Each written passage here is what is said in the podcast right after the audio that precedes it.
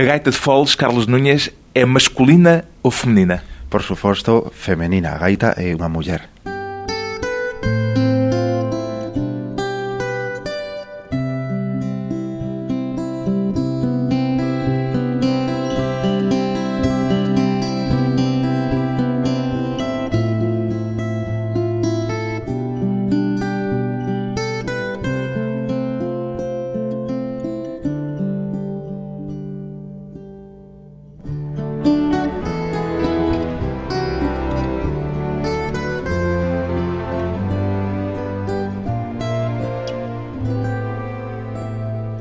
Carlos Núñez, 32 anos, gaiteiro, ainda sobe a um monte isolado perto de Vigo para tocar até perder o fogo, Carlos Núñez? Pois sí, Eu gosto moito de tocar só na natureza pola noite ou incluso tocar ao lado dunha praia, ao lado do mar. É a forma de inspirarse con esta música tan especial. É unha forma de refugio essa de subir para o alto do monte e tocar sozinho? Pois claro, porque cada música se inspira nun lugar determinado. E a miña música está inspirada na natureza.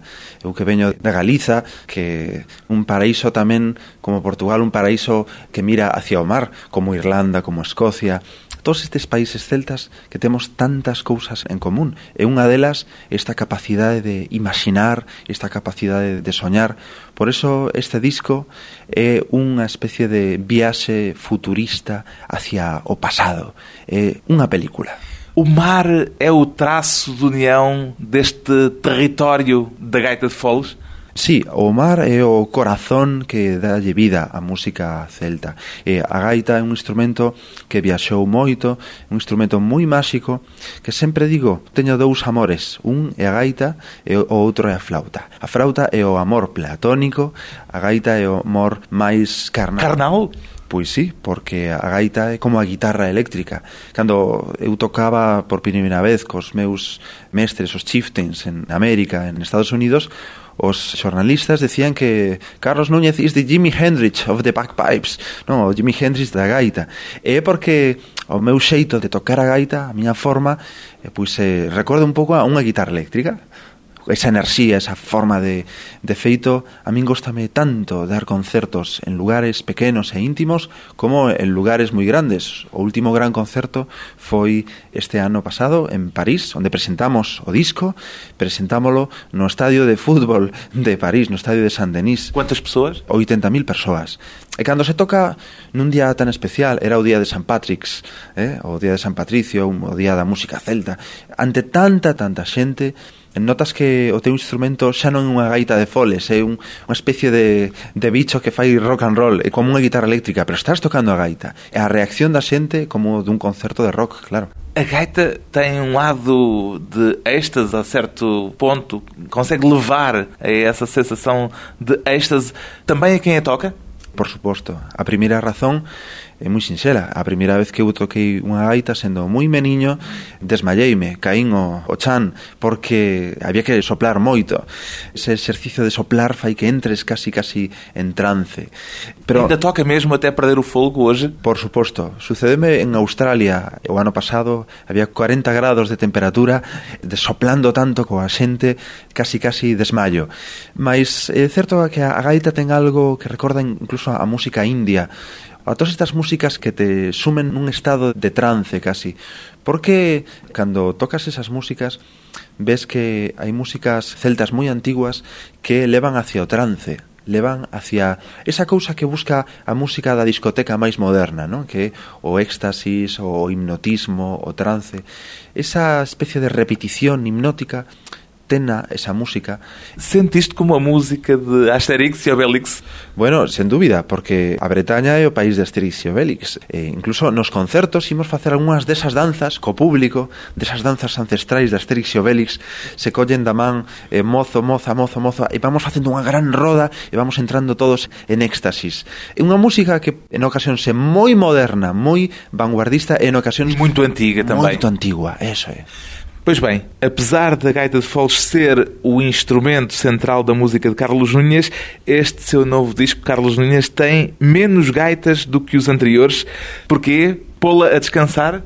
Non, porque neste disco incorporamos esta gran formación da música celta que son os bagads. Os bagads son grandes pipe bands, eh, bandas de gaitas que teñen en Bretaña, con gaitas escocesas, con bombardas, parecen unha especie de, de trompetas aí celtas. Bueno, pero ese sonido tan poderoso das gaitas hai que sabelo reservar. Isto é como unha película, non pode estar o actor coa rapariga eh, todo o tempo no momento máis álxido. Hai que deixar... Misturar os ingredientes. Exactamente, un pouco de amor é como da cozinha. Un pouco de flauta e un pouco de gaita.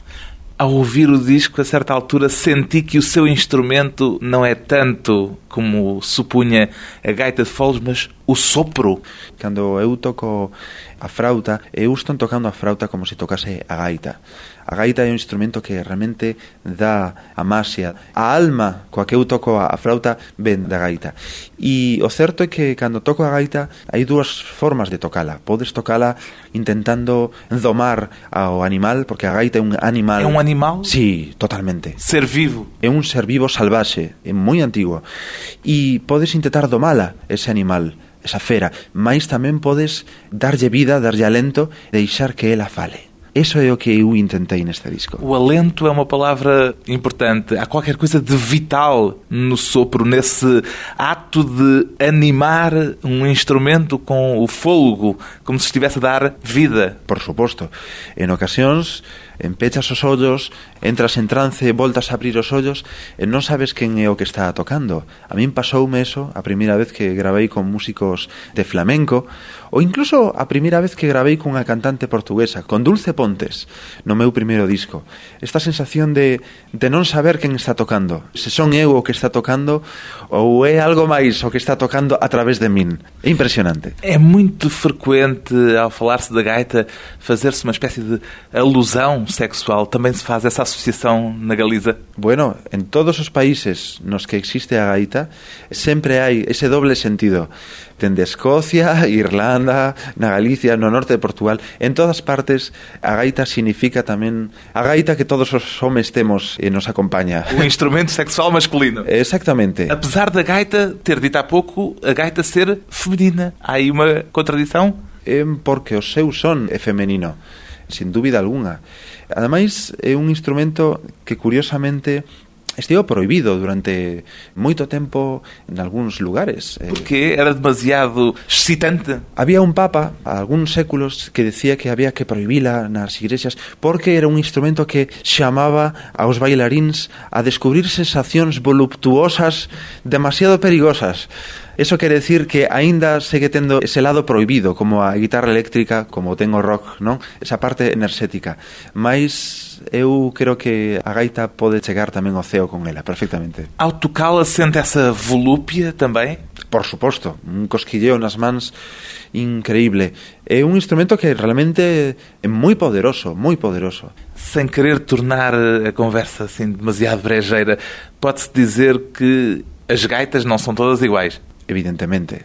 Non son todas iguais, mas teñen todas o mesmo principio, o dunha melodía que vai flotando, que vai soñando cousas novas, e a de un son continuo que vai por abaixo, que é a terra, como cando escuitamos a música india, ten tamén esa base aí, bueno, para nós A terra é o elemento do que fluyen as nosas tradicións, a nosa cultura, e eso é o que lle dá máxia á gaita. Neste seu disco ten un tema que mostra precisamente isso, que as gaitas não são todas iguais. Se chama The Three Pipers, os tres gaiteiros. É un verdadeiro soño. Este tema pasamos moitos anos en conseguir gravalo. É a primeira vez que conseguimos tocar xuntas a gaita escocesa, a gaita irlandesa e a gaita galega. As tres máis coñecidas. A gaita escocesa para min é o lume, o fuego, a de Braveheart. A gaita irlandesa é moito máis suave, para min significa a auga, e a gaita galega para min é a terra, Entón, aí temos os tres elementos por primeira vez xuntos. Distinguense ben de ouvido? Sí, queres que escuitemos un pouco? Vamos ouvi-las.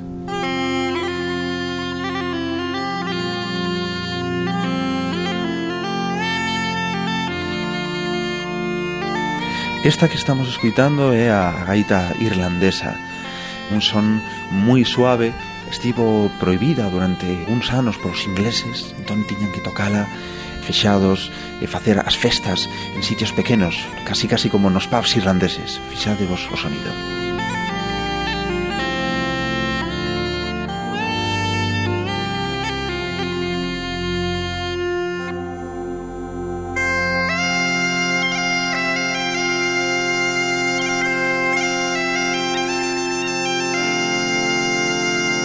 agora está a gaita galega, e a terra, un instrumento con máis forza, máis alegre.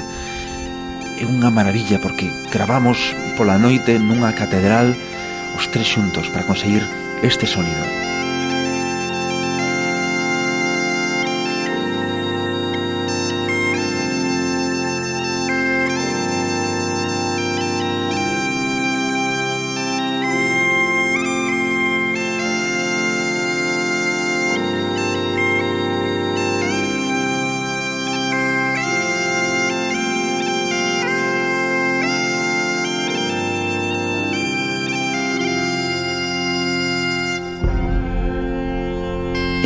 terceira e a gaita escocesa, a das falditas, a de Braveheart, cos tres roncos para arriba.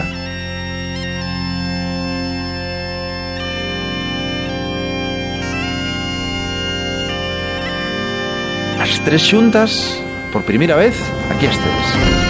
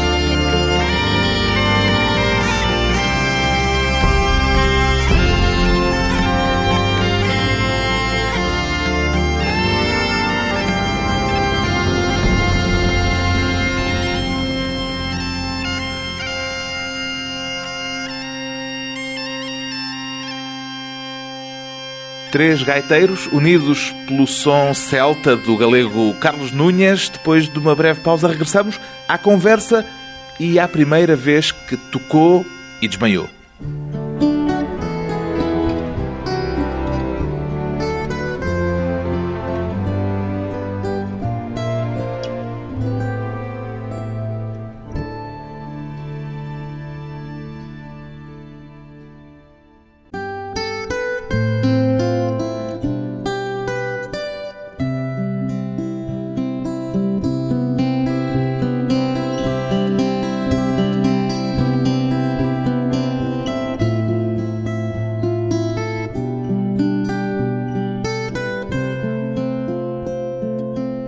De regresso à conversa com o músico galego Carlos Núñez, ainda se sente o sétimo Chieftain, Carlos Núñez? Bueno, é unha maravilla. Os Chieftains son o grupo de historia da música celta. Son os Rolling Stones da música celta ou os Beatles da música celta. E o Carlos Núñez é un Chieftain? Bueno, teño a sorte de, de compartir con eles amistade e moita, moitas eh, xiras, moita música. A última vez que estive tocando con eles foi hai dous meses en San Sebastián, no País Vasco, por ali, pola España, e foi un concerto maravilloso.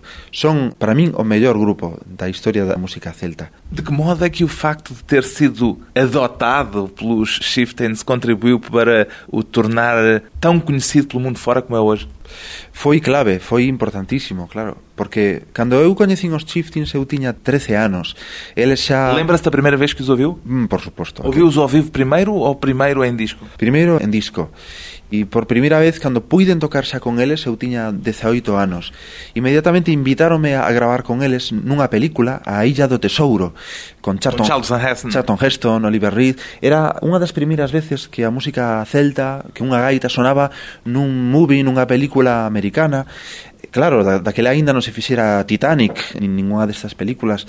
E foi unha experiencia maravillosa. Mas isso foi cinco anos depois de ter conhecido os seis Chieftains. Sí, señor. Eu tiña, cando gravei con eles, 18 anos. Quando os conheceu, tinha 13. Tiña 13. Começou imediatamente a segui-los ou isso só foi mais tarde? Non, non, eu dende moi pequeno xa seguía os Chieftains. Porque Seguía-os ouvindo-os de concerto em concerto? En cando podía, sí, sí, sí. Porque naqueles tempos Irlanda estaba empezando a despertar. Irlanda era un pouco o paraíso da música celta, era o país que estaba a cabeza nesta música. E eu sabía que a única forma de poder avanzar, de facer a nosa música internacional era entrar en contacto cos mellores. E ia bater-lhes á porta ao camarín e ia ter con eles directamente, pessoalmente? Sí, colei menos camarins e puiden falar con Paddy Moloney, o líder dos Chieftains. Paddy Maloney ainda é o seu ídolo? Pois sí, como non, sí señor. Há quem lhe chame ao Paddy Maloney o mago Merlin da música celta? Sí, será porque é moi pequeno, é casi casi enaniño. É un individuo super inteligente que foi capaz de facer da música irlandesa algo internacional. Assim chamam-lhe o flautista de Hamlin. Gosta do título? porque non, algo hai cando o flautista de Hamelin foi capaz de levarse a toda a xente detrás eh, e facelos viaxar, algo hai xa me gustaría a min facer de flautista de Hamelin. Oye, quen sabe, se cais nos concertos. Intentarei facer de flautista de Hamelin. Intentarei que todos me sigan. Todos para o río? todos para o río ou todos para Irlanda. Nos vamos para Irlanda, que será o próximo concerto. Apesar de todos esses triunfos que tem tido, a relação entre si e a gaita de Foles não começou lá muito bem. Ainda se lembra da primeira vez, dessa primeira experiência que teve ao tocar? Sí, señor.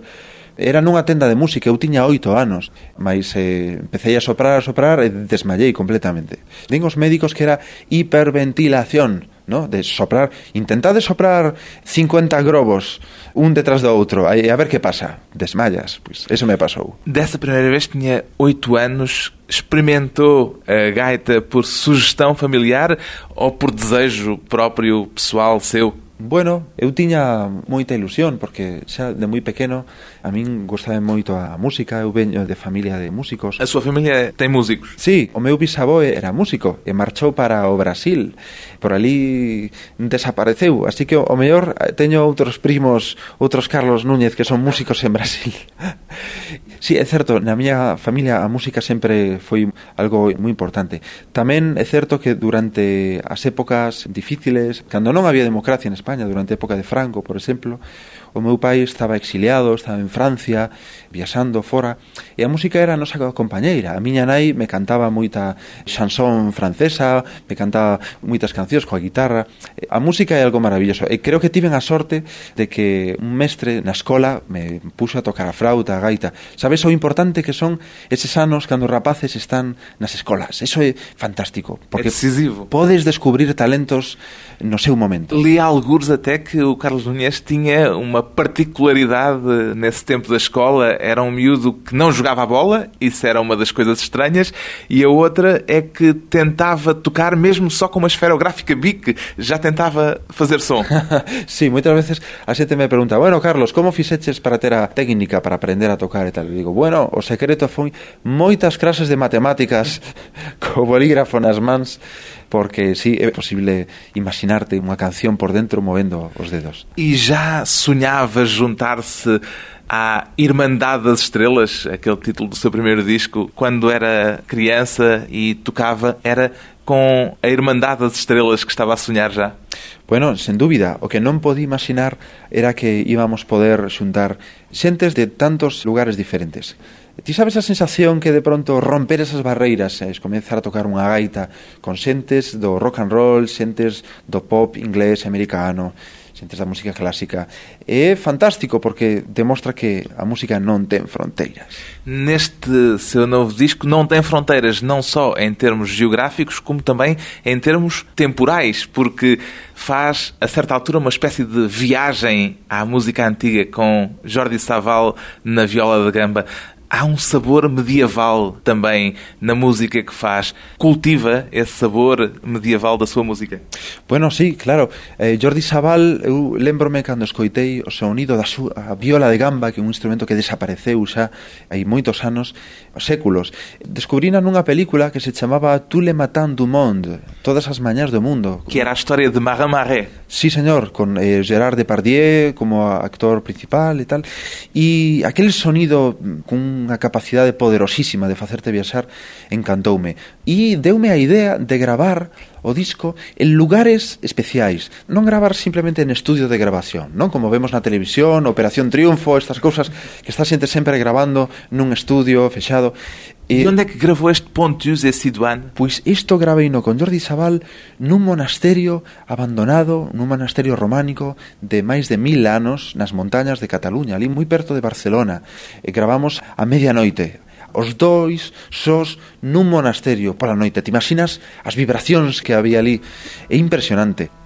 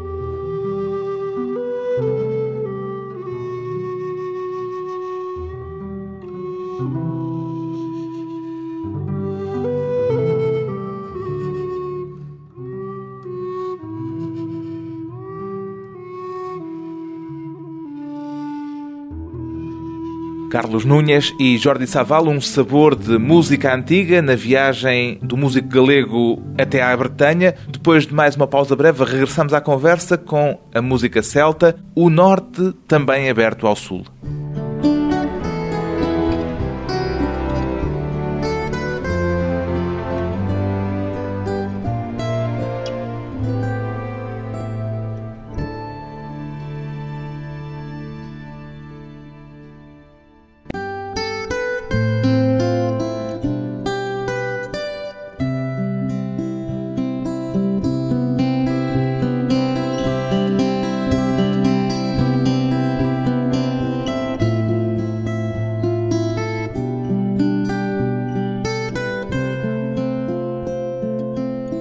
Convidado hoje para a conversa pessoal e transmissível, o mais reconhecido dos gaiteiros galegos, Carlos Núñez. O que é que há de celta em si, Carlos Núñez?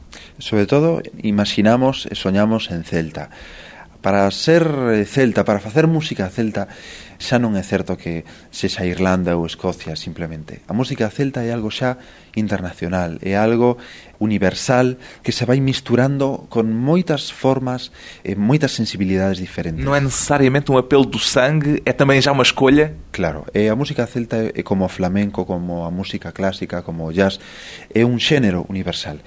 E fíxate que o que estou facendo dende que gravo discos e de abrilo hacia esas outras influencias. Ti pensa que Galicia, pois sí, é música celta porque temos ese contacto con Irlanda, con Escocia, mas por exemplo, sempre interesoume tamén o contacto co flamenco, co sur, o contacto co fado, é unha sensibilidade común. Por isso diz tamén que as nações culturais non existem? Totalmente. Sobre todo, estou convencido de que hoxe facer unha música como esta é moi importante porque pensa que estamos nunha época na que todo cada vez vai se parecendo máis. Xa non estamos no imperio romano como Asterix e Obelix mas estamos no imperio americano. E claro, todas as músicas eh, os músicos pois se tentan sempre copiar o estilo americano facer o rock and roll como os americanos facer o pop como os americanos. E é eh, preciso guardar as diferenzas A min o que me gusta é, cando gravo rock and roll, eh, gravar con músicos realmente auténticos que mamaron ese de pequenos. Pois, se teño que meter unha guitarra eléctrica tal, pois xamo a Ray Cooder. Se teño unha voz de, de ese tipo tal, pois Mike Scott, dos Waterboys. Pois que eu creo que cada país É como se un americano intenta facer fado ou un xaponés, pois sí, pode facelo, pero vai faltar algo. Oxe por oxe, ninguén pode facer o fado como certas persoas que mamaron eso aquí. Bueno, pois do mesmo xeito, eu creo que eso é como intentar imitar o viño que ten cada país, cada cultura. É unha cultura que... Que de viño é único. Claro, como as músicas. E por iso, a mí o que me gusta é disfrutar deses pequenos tesouros que ten cada un. Apesar disso, diz que há elementos do sul na música celta do norte? Sí, claro, claro. Ti pensa que cando eu empecé a tocar, pequeniño, a música celta era sempre norte, parece que a música celta miraba hacia o norte, hacia Irlanda. Pero interesante é descubrir na nosa propia historia, na nosa propia tradición, nas nosas historias, descubrir unha conexión aí casi secreta e prohibida co sur. Prohibida. Sí, prohibida, porque cando a música celta en Galicia comeza a renacer nos anos 70, era unha especie de revolusao contra Franco, contra a dictadura, contra ese sentido pues, tan centralista nacionalista que tiña a España, non? De que todo tiña que ir hacia Madrid, non? E a música celta en Galicia significaba o respeto das diferentes tradicións, non? Era tamén unha forma de nacionalismo. Sí, en algún sentido, non un nacionalismo cultural. Que, claro, eu empezo a tocar cos irlandeses, cos chieftains, e me din, Carlos, why you don't play with flamencos? Por que non tocas con flamencos? Or with fado musicians, con cantantes de fado. E digo, pero como? Pero se eso ven do sur, eso non ten nada que ver. Efectivamente, os irlandeses, eles vían que na miña música había un componente aí que chamaba hacia Portugal, que chamaba hacia flamenco, hacia o sur, E por eso empecé a, a, investigar hacia ese camiño. E encontró marcas do flamenco, por exemplo, na música celta? Sí, señor, e ao revés, cousas da música celta metidas dentro do flamenco, melodías de gaita dentro do flamenco, e igualmente influencias do fado na música de Galicia. E gaitas en Marrocos? Sí, bueno, por suposto, fomos a, a gravar a, a Marrocos, porque, bueno, o mar era um meio de comunicação maravilhoso. Apesar disso, a música celta converteu-se até certo ponto numa espécie de bandeira racial, não é? Eh, eso sucedeu nos anos a finais dos 80, é moi curioso. En Francia, o A extrema-direita francesa, por exemplo, Sí, Le Pen utilizaba a música celta como música europea. era uma espécie de hino da extrema-direita francesa. Pero porque eles veían que era unha especie de música europea, ¿no? Pois precisamente a música que era a música do norte, non do sur, non? Eh, o mesmo pasaba en Italia, coa Liga Norte italiana, que collía a música celta como eh, música europea pura, non? pero eu creo que precisamente o que eu intento demostrar nos meus discos é que o maravilloso é que a música non ten fronteiras e a música celta... Non é pura, claro, porque non há pureza. Non hai pureza. A música é como unha catedral, con estilos superpostos, eh? ti cando ves unha catedral ves unha parte románica, unha parte barroca, unha parte, non? Bueno, pois pues a música é igual. A tradición é algo que nunca para, é algo que sempre está en continuo movimento, eh? A música que o Carlos Nunes faz é simultaneamente festiva e melancólica. Para si, enquanto músico, o que é que é preponderante? a festa ou a melancolía? Bueno, as dúas. Había unha, unha poetisa en Galicia, Rosalía de Castro, que decía que non sabía se a gaita xoraba ou reía. A miña, aseguroche que ríe, ríe moito, porque eu son... Tambén xora? Nalgúna ocasión, sí. Hai momentos de viaxe, casi, casi, casi de, de viaxe astral, porque é unha música que te leva a viaxar, xa digo, é como unha película, e momentos tamén de festa absoluta. Nos nosos concertos a xente chora, a xente despois hacia o final, bueno, montase unha festa, empezan a bailar todos xuntos, eh, saen ao escenario, facemos eh, grandes danzas desas eh, tipo Asterix e Obelix que decíamos. Estamos no princípio da noite. É de festa ou de melancolia a noite pecha? Mm, a noite pecha, que é a, a noite fechada, a noite oscura, é unha das melodías que gravei no disco con Alan Stivell. Alan Stivell foi o grande bardo, o grande mago da, da, da música... Da harpa celta. Sí, o que reconstituiu a música da Bretaña polos anos 70. É un home que leva 50 anos a tocando e un gran mestre. Este home en Bretaña lle chaman Deus, porque é algo impresionante. A súa voz os ordenadores, os computers, non a recoñecían. É unha especie de voz alien que eh, se salta todas as reglas da física. E a de festa ou de melancolía esta noite de pecha? Esta noite pecha era a noite de misterio.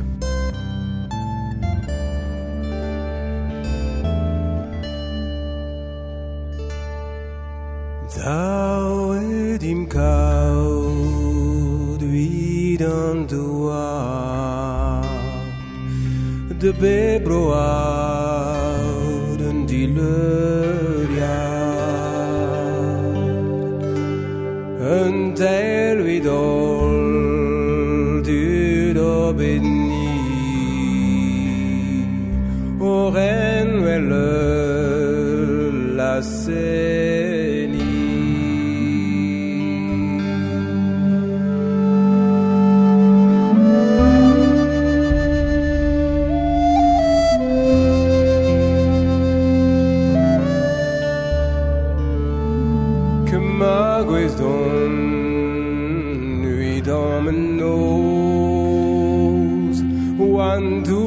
yo.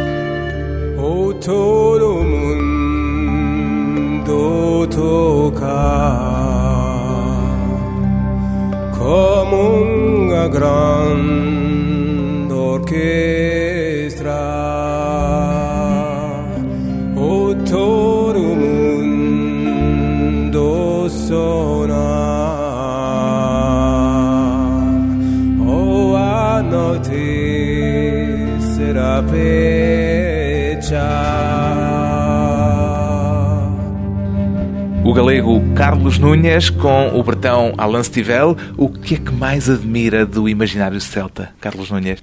Sobre todo a, a capacidade de facernos soñar, non? Algo hai nese imaginario celta, a xente imagina tantas cousas. É maravilloso, o sea, é unha música que está feita realmente para facerte voar, para facerte imaginar. Ainda que é certo que ten outros dous componentes. Un, o do gaiteiro misterioso que está aí tocando nun castelo o típico gaiteiro escocés, ese concepto misterio e tamén o concepto festa que tantas veces vimos nos pubs. O imaginário musical de um gaiteiro que se tornou conhecido em todo o mundo, Carlos Núñez, agora no novo disco, um galego na Bretanha.